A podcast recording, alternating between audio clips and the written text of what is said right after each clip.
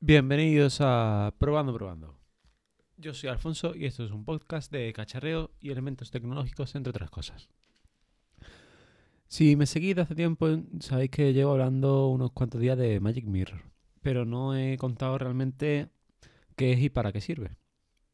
Bueno, pero como su nombre indica, pues es un espejo y supuestamente es un espejo mágico mágico porque muestra información interesante, ¿no? Interesante para, para el que lo tiene instalado en su casa. Normalmente, pues la gente lo suele colocar en pasillo, en despacho o cerca de la puerta de la vivienda para, obtener esa información, ¿no? ¿Qué información muestra? Bueno, pues nada más instalar el sistema, muestra el tiempo, la agenda, el calendario, el día y la, hora que es y poco más. Pero tiene muchos módulos más extra.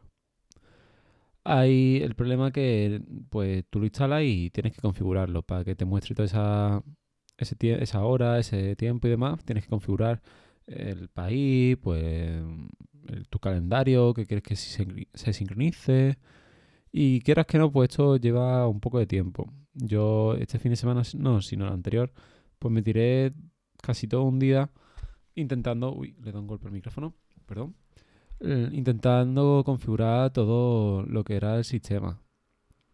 Intentando instalar algunos módulos, que otros que unos me fallaban, otros me iban, con las APIs de Google, otros que necesitaban mm, programas que no sabían ni configurar. Entonces, bueno, pues poco a poco lo, lo iba haciendo y, y, lo dejé más o menos a mi gusto. Eh, yo en mi caso pues intenté configurarle el tiempo eh, andado que llevaba durante toda la semana, día por día, a los circulitos de los Apple Watch, pues igual, pero con las pulseras de actividad que yo tengo y con Google Fit, ¿no? Eh, también intenté, que ese sí lo conseguí, que mostrase una foto como si de un marco de fotos se tratase. Y, y se puede, pues, no sé, poner un contacto de YouTube o mm, Spotify, la lista de reproducción de Spotify, si quieres, lo que está escuchando en ese momento, cosas así por el estilo, ¿no? Y bueno, eso es hablando de, de software. Pero claro, es un espejo y necesita una parte física, o más bien hardware. Hardware. Hardware. Bueno, en mi caso, la parte física como tal no la tengo montada. Tengo lo que es el sistema en un servidor y, y en modo servidor, valga la redundancia. Y quería instalarlo en una Raspberry Pi 0 que tengo por aquí, en modo cliente.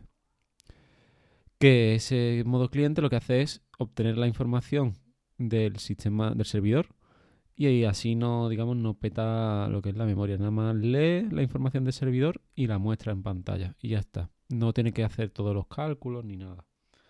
Como una réplica. Eh, la idea que yo tengo es pues tener la, la, Raspberry conectada a uno de los monitores que ya también he hablado en un episodio anterior, un monitor de portátil de estos que he reciclado, y ponerlo pues cerca de algún enchufe que en este episodio pues escasean ya, y ya, y fuera de, em, cerca de, de lo que es de la puerta de salida. En mi caso, pues lo más cercano es un, un garfio de estos que, que tengo cerca de la puerta del salón.